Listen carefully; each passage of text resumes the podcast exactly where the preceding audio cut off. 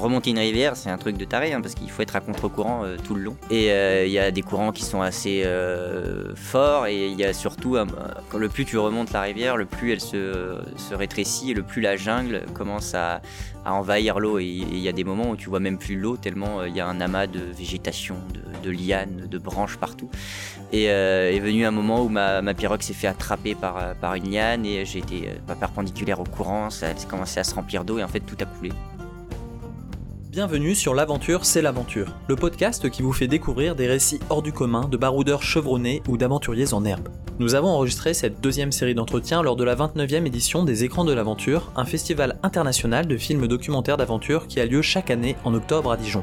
Si vous souhaitez soutenir notre podcast, pensez à vous abonner à L'aventure, c'est l'aventure sur votre application préférée et à nous laisser quelques étoiles en avis sur Apple Podcast. Bonne écoute L'aventure? C'est l'aventure. L'aventure? C'est l'aventure. L'aventure? Es l'aventura.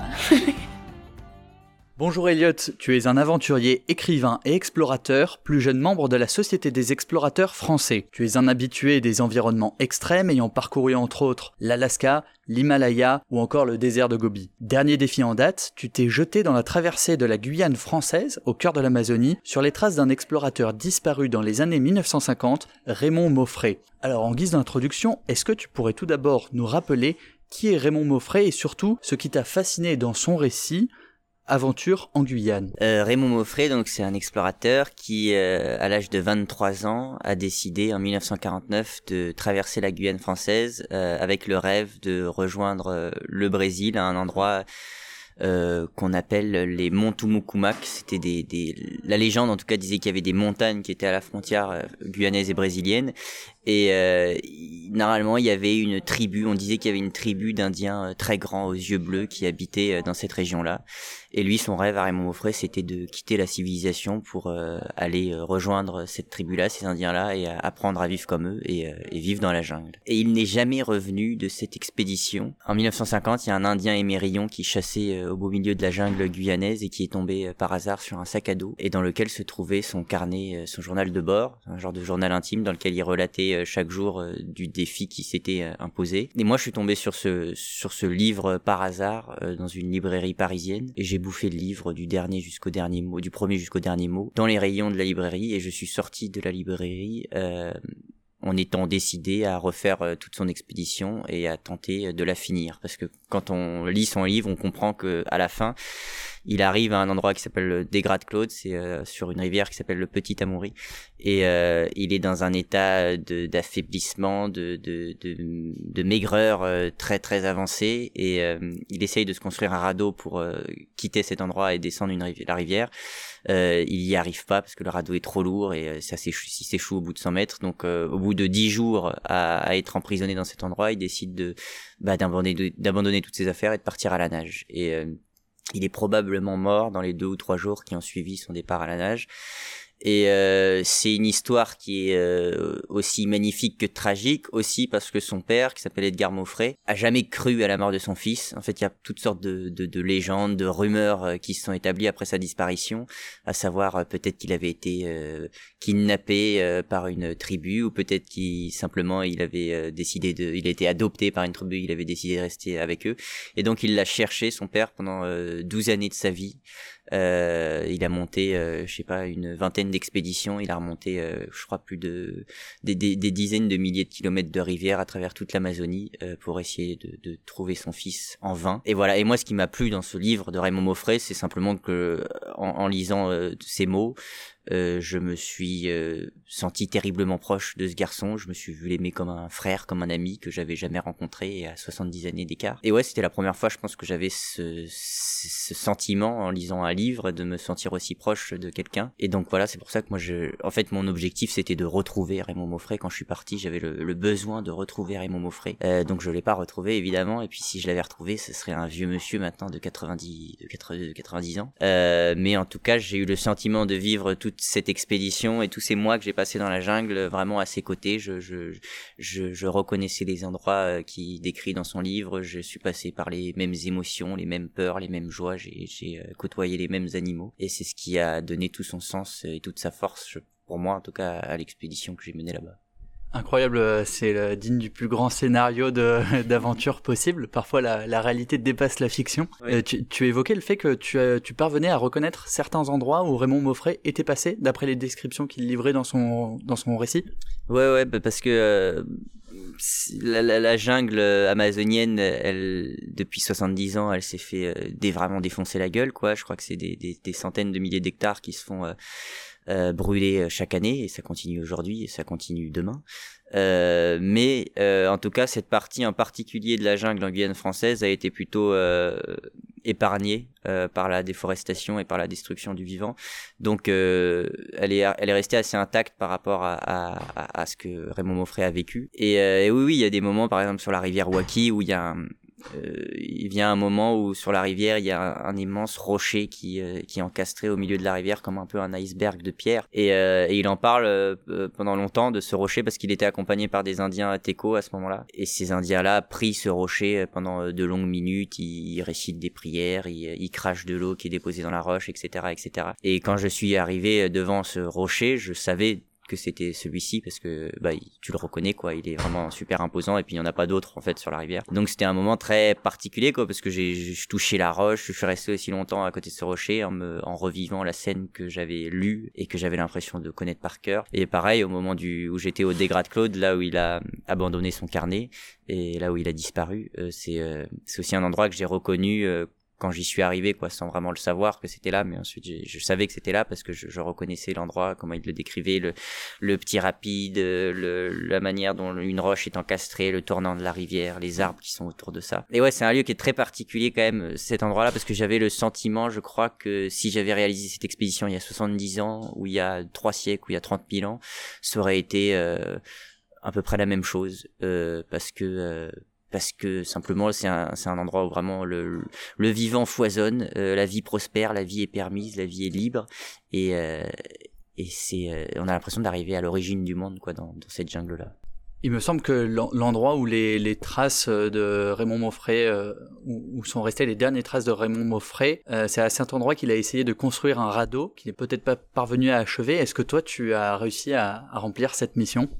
Ouais, quand il est arrivé au Dégrade Claude, en fait, il s'est mis à, construire un radeau. Et ce qu'il faut savoir c'est que la, la, majorité des arbres, je crois c'est plus de 85% des arbres qu'on trouve dans la forêt amazonienne, c'est des arbres qui coulent, donc ils sont trop denses. Et donc il y a que quelques espèces euh, essences d'arbres qui, euh, qui, qui flottent en fait. Et euh, donc il y a le, le bois canon et c'est avec ce, ces arbres canons qu'il a essayé de se construire son radeau. Et c'était trop lourd quoi parce qu'en fait c'est des c'est des criques qui sont vraiment très petites avec beaucoup d'obstacles dans la dans les dans les dans ces rivières là.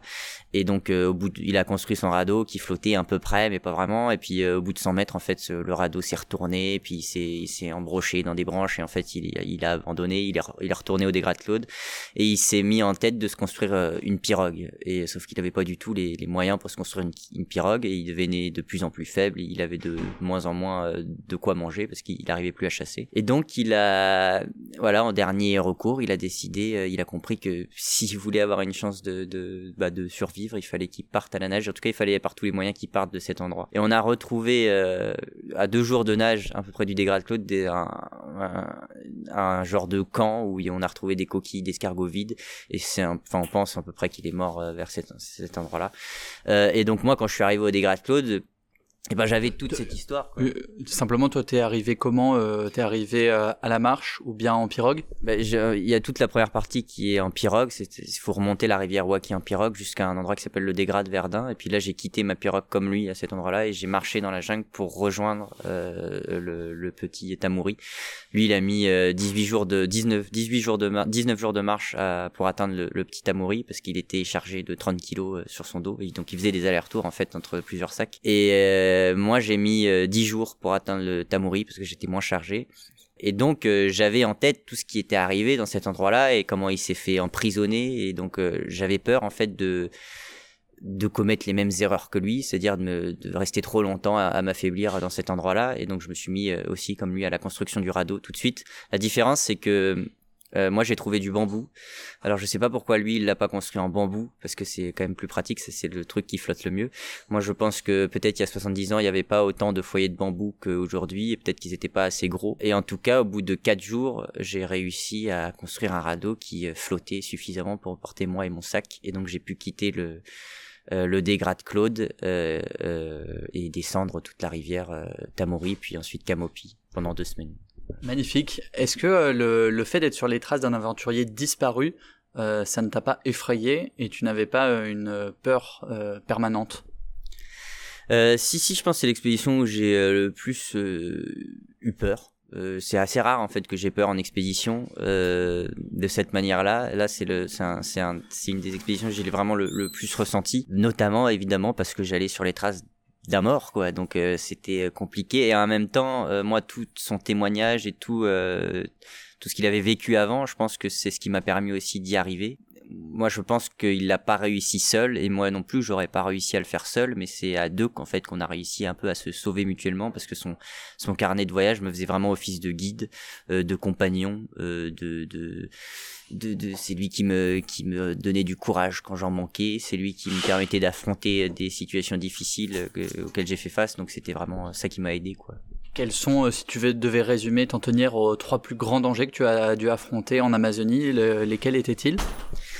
Euh, ben, en tout cas, un moment où j'ai vraiment flippé, c'était euh, dès le début, c'était au dixième jour de la de la remontée de la rivière Waki en pirogue, et en fait, il est venu donc remonter une rivière, c'est un truc de taré, hein, parce qu'il faut être à contre-courant euh, tout le long, et euh, il y a des courants qui sont assez forts, et il y a surtout le plus tu remontes la rivière, le plus elle se se rétrécit, et le plus la jungle commence à à envahir l'eau et il y a des moments où tu vois même plus l'eau tellement euh, il y a un amas de végétation, de, lianes, de branches partout. Et euh, est venu un moment où ma, ma pirogue s'est fait attraper par, euh, par une liane et j'ai été euh, pas perpendiculaire au courant, ça a commencé à se remplir d'eau et en fait tout a coulé. J'ai réussi à récupérer toutes mes affaires, j'ai réussi à récupérer la pirogue, mais il y a deux, deux, deux objets qui ont disparu, c'était ma machette et, et ma rame. Et c'est vrai que sans rame euh, en pleine jungle, euh, c'est c'est très angoissant parce que c'est un peu mon moteur quoi la rame. C'est-à-dire que sans, sans la rame, je peux ni avancer ni reculer. Euh, donc il fallait absolument que je me construise une rame, sauf que j'avais plus de machette non plus. Et euh, heureusement avec moi j'avais un petit opinel de 10 cm qui m'a sauvé la vie parce que grâce à lui j'ai pu tailler euh, une rame dans une liane qui s'appelle une, une, une liane plate. Et c'est des lianes assez particulières qui sont, sont assez larges et à peu près plate. Et donc j'ai pu tailler après des heures et des heures de taille euh, une rame. Euh, et j'ai donc j'ai pu continuer à remonter la rivière. Et euh, donc ouais c'était un moment où j'ai vraiment eu peur. Et en même temps euh, la peur ça te ça te donne une concentration et une détermination à ne plus avoir peur et à trouver des solutions euh, bah, qui, qui, qui, qui m'ont permis de m'en sortir quoi donc je pense que la, la, peur ça aide vraiment à ça peut aider à survivre dans, dans, dans pas mal de cas et un autre moment où j'ai où j'ai eu peur en fait c'est tout le long de l'expédition il y a eu un gros problème et c'est le même problème qu'a connu Raymond Moffret, c'était le problème de la bouffe. C'est-à-dire que lui, il avait euh, ramené un fusil, donc il a réussi à chasser une grande partie du voyage pour se nourrir. Euh, moi, pas ramené de fusil, mais j'avais ramené des provisions, du riz, du couac. Et euh, sauf que je n'avais vraiment pas du tout ramené assez. Euh, donc euh, j'ai perdu 15 kilos moi pendant cette expédition et je crois que je bouffais un peu en moyenne 100 grammes de riz ou de ou couac par jour pendant ces 46 jours. Donc c'était pas assez. J'ai peu réussi à pêcher. Euh, j'ai peu réussi à trouver des fruits, c'est arrivé que quelques fois. Et, euh, et donc ouais, il y a eu des, des grandes, des nuits de d'insomnie et de grande inquiétude par rapport à cette question de, de la nourriture qui m'a un peu, euh, qui m'a un peu fait faire des cauchemars quoi. Voilà. Fascinant, merci beaucoup Elliot. Nos éditeurs peuvent redécouvrir en images davantage en profondeur cette aventure dans le film Amazonie dans les pas de Moffret que tu as réalisé. Merci beaucoup Elliot. Merci à vous. Merci à tous pour votre écoute. Pour en découvrir plus sur le festival où nous avons pu enregistrer cette deuxième série d'entretiens, rendez-vous sur lesécransdelaventure.com. Et si vous souhaitez soutenir notre podcast, pensez à vous abonner à l'aventure c'est l'aventure sur votre application préférée et à nous laisser un avis avec quelques étoiles sur Apple Podcast. Enfin, si vous avez un récit à nous faire partager, n'hésitez pas à nous contacter par mail à l'adresse contact@cestlaventure.fr. À très vite pour une nouvelle aventure.